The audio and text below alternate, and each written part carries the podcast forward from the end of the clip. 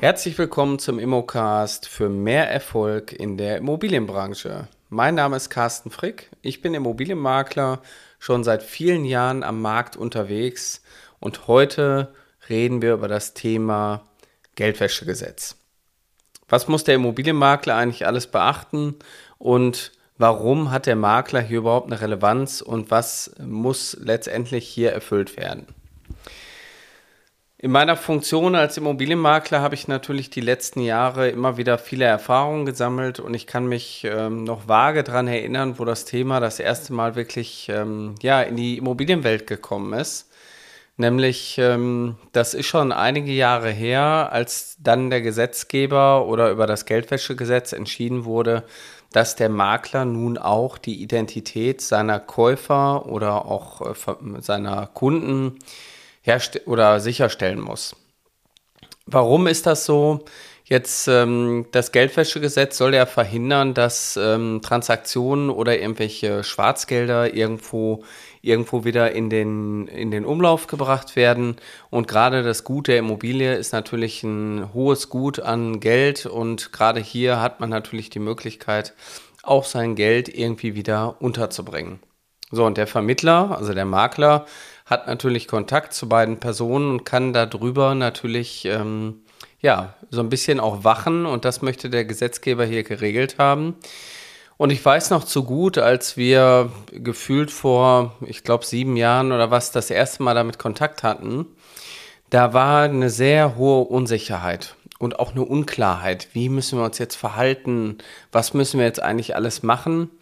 Und ähm, Grundsätzlich gilt erstmal, die Vorschriften des Geldwäschegesetzes sind einzuhalten. Wenn der gewerbliche Kauf oder Verkauf von Grundstücken oder grundstücksgleichen Rechten vermittelt wird. Ne? Also das ist erstmal die Grundlage. Und äh, mittlerweile seit dem 27.06.2020 zählen dazu auch die Immobilienmakler, sprich die, die Vermietungen herstellen. Allerdings ähm, sind das auch Vermietungen in einer gewissen Höhe, ich glaube ab 10.000 Euro monatlicher Miete muss auch da der Makler hier ähm, ja, die, ähm, die Einhaltung des Geldwäschegesetzes durchführen. So, und damals war es halt so, dass ähm, ähm, der Immobilienverband Deutschland äh, hat eine Information rausgebracht, so jetzt müssen die Makler auch die Identität prüfen. So, und das hat dazu geführt, ähm, dass wir ähm, in der ersten Besichtigung, also dann, wenn der Kunde quasi ähm, den Maklervertrag angenommen hat und durch konkludentes Handeln auf uns zugekommen ist. Also wir haben das Angebot rausgeschickt, die Offerte oder auch das Angebot ins Internet gesetzt.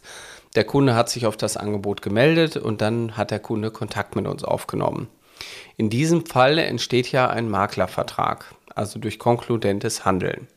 Und dann, wenn der Vertrag entsteht, ist der Makler auch verpflichtet, die Identität seines Kunden sicherzustellen.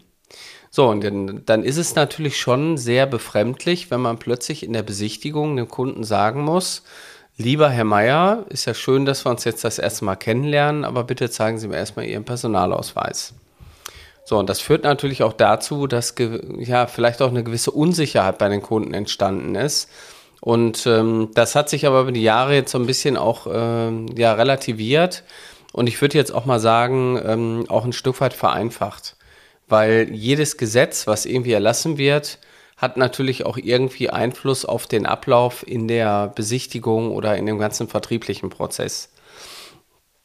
So, wer fällt erstmal darunter? Ähm, ähm, wenn wir von privaten Kunden sprechen, also von einer Privatperson, ähm, dann äh, ist es so, dass wir die Identität über einen Personalausweis oder eben über einen Reisepass identifizieren können. Und als Vertreter einer juristischen Person ist das natürlich das Gleiche, wobei dann natürlich noch die Verbindung zum Handelsregister da sein muss. Das heißt, wenn wir jetzt mit einem äh, Menschen zu tun haben, sagen wir mal Herrn Max Mustermann, der ist äh, Geschäftsführer der Mustermann GmbH. Dann müssten wir jetzt den Handelsregisterauszug der Mustermann GmbH uns zeigen lassen und dazu natürlich auch noch den Personalausweis, um zu überprüfen, ob er wirklich der Gesellschafter ist und auch dafür handeln darf. Ähm, und dann ist für uns auch der Ablauf der Identitätenprüfung geklärt. Ähm, ich weiß noch zu gut, wir wurden anfänglich auch ähm, von, einer, von einem Amt eben aufgefordert, den Prozess auch zu skizzieren, wie wir den handhaben wollen und mussten das auch schriftlich hinterlegen. Ähm, es ist allerdings so, dass sich das jetzt über die Zeit hinweg auch ein bisschen vereinfacht hat. Insofern, dass wir mit Kunden natürlich ähm, auch ganz klar diesen Prozess durch, durchlaufen. Allerdings erst dann, wenn der Kunde wirklich ernsthaftes Interesse auch an der Immobilie zeigt.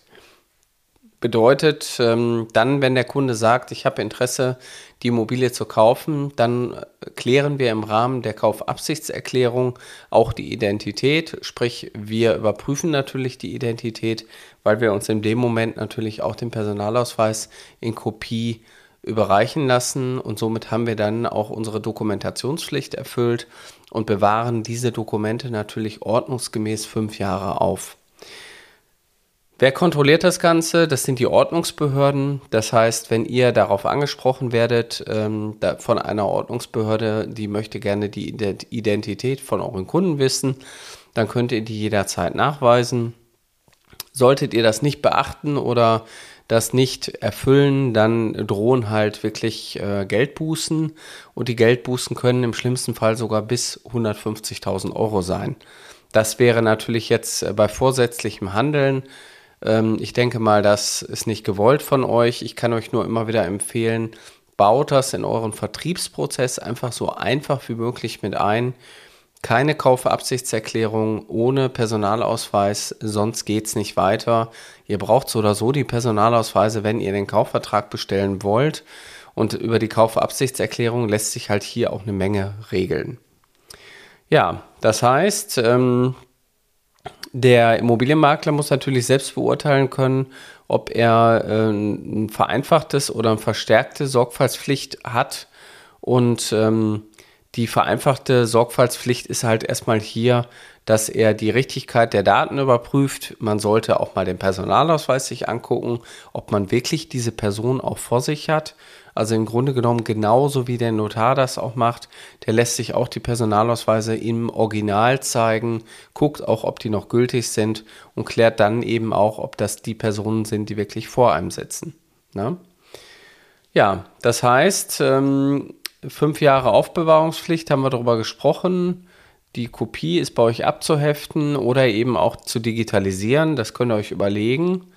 Und ähm, wenn ihr jetzt ähm, da draußen am Markt unterwegs seid als Immobilienmakler, die nur eine Provision vom Verkäufer nehmen, dann habt das ein bisschen einfacher, weil ihr könnt natürlich, braucht dann nur die Identität mit eurem Verkäufer klären. Die wird eigentlich auch schon ein Stück weit übers Grundbuch geklärt. Das heißt, hier ist eigentlich überhaupt gar keine Sorge, dass ihr ähm, dementsprechend ähm, da ähm, Angst vorhaben müsst, dass da irgendwas schief läuft. Also wenn ihr nur im Innenverhältnis äh, ausschließlich für den äh, ähm, vom Verkäufer euer Honorar erhaltet, dann ist das deutlich vereinfacht. Aus der Praxis weiß ich, in der heutigen Zeit ist es halt so, ähm, 99 Prozent aller Geschäfte laufen eigentlich mit einer geteilten Provision ab als Doppelmakler und dann sollte man eigentlich auch das in seinen vertrieblichen Prozess mit einfließen lassen. Ja, das darf man nicht zu locker nehmen. Also auch hier wieder eine kleine Stolperfalle und auch gesetzliche ja, Handschelle für den Immobilienmakler, die auch erforderlich ist. Und wenn ihr noch mehr erfahren wollt über all die Themen, wo ihr Fehler vermeiden könnt, dann sprecht mich doch einfach an. Ich äh, biete in meiner Ausbildung als erfolgreicher Immobilienmakler halt genau die Themen an. Wir haben ein spezielles Ausbildungskonzept entwickelt, was über sechs Monate geht. Und in den sechs Monaten bringen wir den Teilnehmern von unserer Ausbildung halt alles Praxiswissen bei. So, und mit alles meine ich wirklich alles. Äh, wir haben jeden Tag einen Zoom-Call mit unseren Teilnehmern. Äh, also ihr könnt jeden Tag fast an einem Zoom-Call teilnehmen. Ähm, dann haben wir eine Ausbildung in digitaler Form, die ihr dann abrufen könnt, wann ihr Zeit habt und könnt aber auch die Zoom-Calls natürlich jederzeit auch äh, euch anhören, wann ihr Zeit habt, weil wir die auch jeden Tag immer wieder aufzeichnen. Und genau so kriegen wir es hin und letztendlich kriegt ihr am Ende noch eine Zertifizierung. Wir sind auch IAK zertifiziert, also ihr kriegt auch äh, das Immobilienmakler IAK Zertifikat am Ende und habt somit letztendlich euren perfekten Abschluss und auch die Praxisausbildung, die zum Erfolg führt. Ja, wie kommt man da dran? Relativ einfach unter www.mein-makler.com slash Ausbildung. Da kommt ihr auf unsere Seite und da könnt ihr einfach das Kontaktformular ausfüllen. Dann nehmen wir Kontakt mit euch auf oder ihr ruft mich direkt an oder schreibt mir eine Nachricht unter 0172 3 mal die 6 4 3 mal die 6. Ja, und dann machen wir einen Termin aus für euer Strategiegespräch das dauert in der Regel so 45 Minuten und meistens kriege ich mit euch schon so die ersten richtig guten Themen rausgearbeitet, die für euch auch wichtig sind. Ja, ich freue mich auf euch. Also meldet euch, wenn ihr Interesse habt und erfolgreich durchstarten wollt. Euer Carsten Frick. Bis bald.